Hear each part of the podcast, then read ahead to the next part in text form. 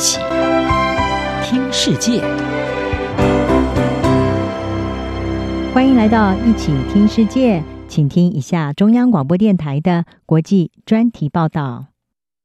今天的国际专题，我们要为您报道的是《山河令》掀起同志爱，耽改剧挑战中国同性议题的禁忌。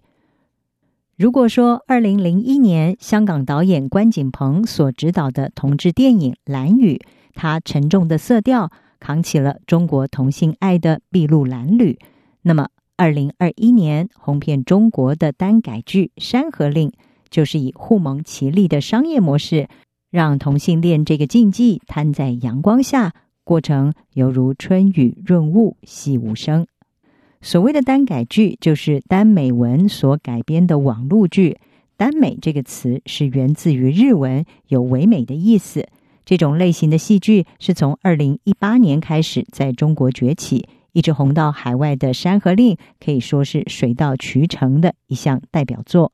而这部古装武侠耽改剧，透过不少的擦边球来规避中国的审查，譬如说。剧中两位男主角的生死恋就被定调是兄弟情，虽然有隔靴搔痒之嫌，但是它的唯美是尽在不言中。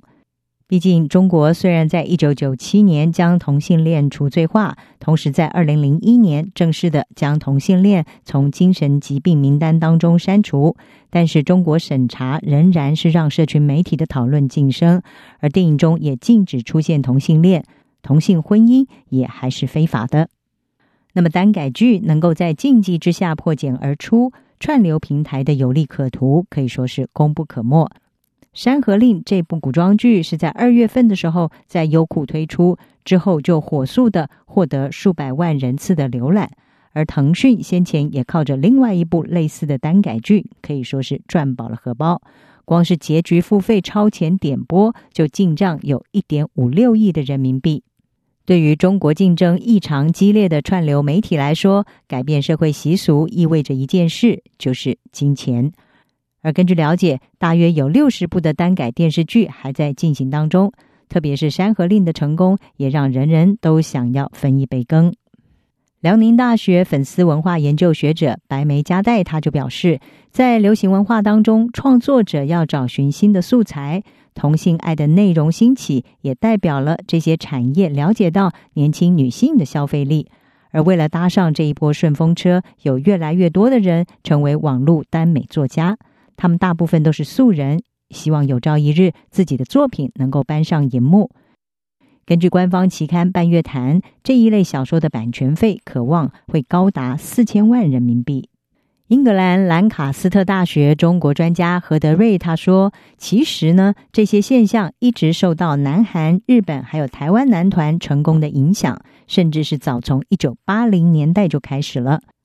面对这股风气，中国当局除了严审非法的网络写作，包括情色内容在内，但是或许是基于一种对软实力的野心，而目前是抱持着观望的立场。”毕竟，中国一直缺乏像是南韩的娱乐产业，或者是日本动漫等等受到全球欢迎的突破性娱乐产品。目前，这个产业是透过对同性的微妙描述，或者是将节目的结局正常化来规避当局的监管。中国官方还有社会似乎也对相关议题也采取比较宽容以及开放的态度。不过，尽管中国看似并没有对单改剧下手，目前看来市场也是一片大好。但是，对中国的同性恋社群来说，同志主题创作能够成为街头巷尾热议的话题，打破荧幕上异性恋关系的固定模式，虽然是个进展，但是他们也遗憾，单改剧的热潮并没有反映出同性恋族群他们在真实人生中的挣扎以及困境。以上专题由吴宁康撰稿，海青青播报，谢谢您的收听。